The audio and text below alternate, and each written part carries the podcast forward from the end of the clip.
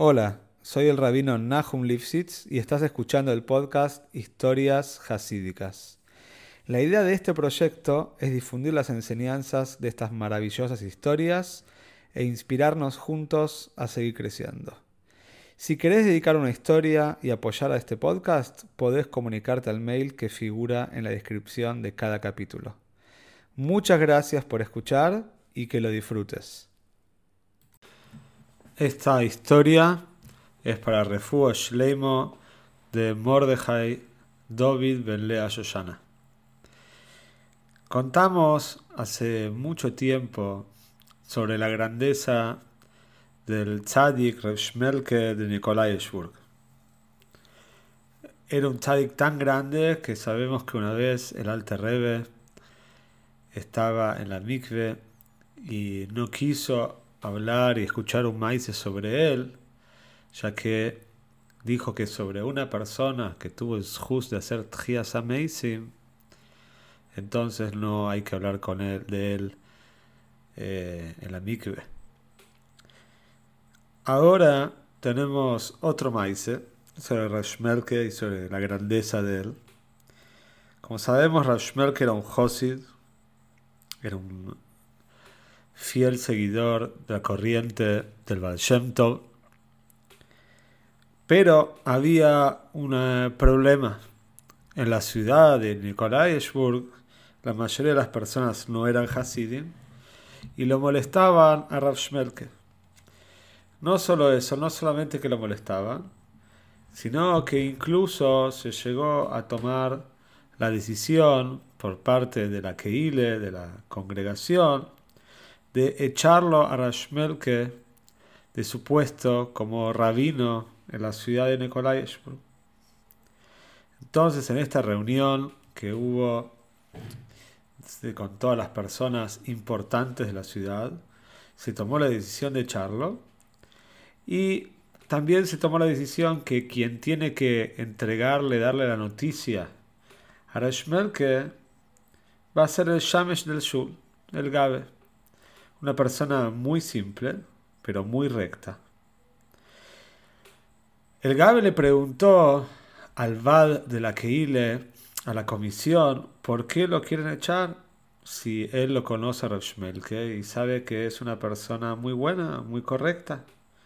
Primero, por supuesto, quisieron evadir la pregunta, le dijeron que él es una persona simple, que no sabe de estas cosas y que cumpla con el Shlihus con la misión que le habían encomendado. Pero él no quería saber de nada. Dijo, no, quiero que me digan por qué tienen un problema con él. Entonces le dijeron, él se comporta de manera extraña. Esto es porque a los ojos en ese momento de los no Hasidim, los Hasidim se comportaban de manera extraña. Pero el Gabe dijo, yo sé muy bien que Rashmel, que es un tzadik gomul, un tzadik completo, y las personas que conocían al Yamesh sabían que era una persona simple, pero que por supuesto no era ningún mentiroso. Entonces le preguntaron, decinos, ¿por qué pensás que Reshmel que es un tzadik? Entonces el Yamesh dijo así, yo como ustedes saben, tengo la costumbre, bien temprano, todos los días, antes de que despunte la alba, Voy a despertar a los Yehudim para que vengan al Shul a hacer Davenel. Todas las noches golpeo la puerta de Rashmelke. Siempre cuando llego a la casa de él, lo encuentro estudiando. Y siempre veo que está estudiando con otra persona a la cual yo no conozco en esta ciudad. Por supuesto, ya me conocía la mayoría de las personas de la ciudad por su trabajo. Una vez, cuenta Gabe, le pregunté a Rashmel que al Rab quién es esta persona y me contestó que es Eliyahu Anobi Zohulatoy. Pasó una vez, cuenta el Shamesh, que por algún motivo me atrasé en ir a la casa de Rashmelke. Y cuando llegué a la casa de Rashmelke me di cuenta que él estaba hablando no ahora con una persona, sino con dos personas. Tenía, Rashmelke tenía dos velas en su mano y dos personas. Una de las personas era Eliab Novi, este hombre que siempre el llame ya lo conocía. Y el segundo vi que era un hombre que tenía una corona de oro sobre su cabeza. Las personas salieron afuera y el Rab, Rashmel, que se quedó en su casa estudiando como de costumbre. Entonces el me sigue contando, le pregunté a quién era la persona que tenía una corona de oro sobre su cabeza. Y me contestó que ese era el rey Yehudi Menashe ben Hiskiau.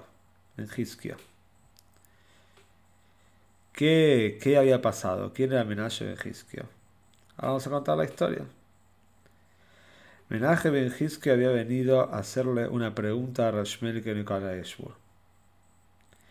¿Cuál era la pregunta? La siguiente.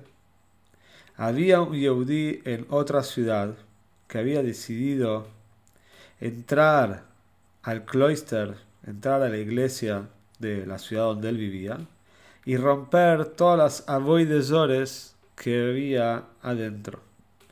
Por supuesto, lo apresaron, lo llevaron a la cárcel, lo enjuiciaron y decidieron que tenía pena de muerte.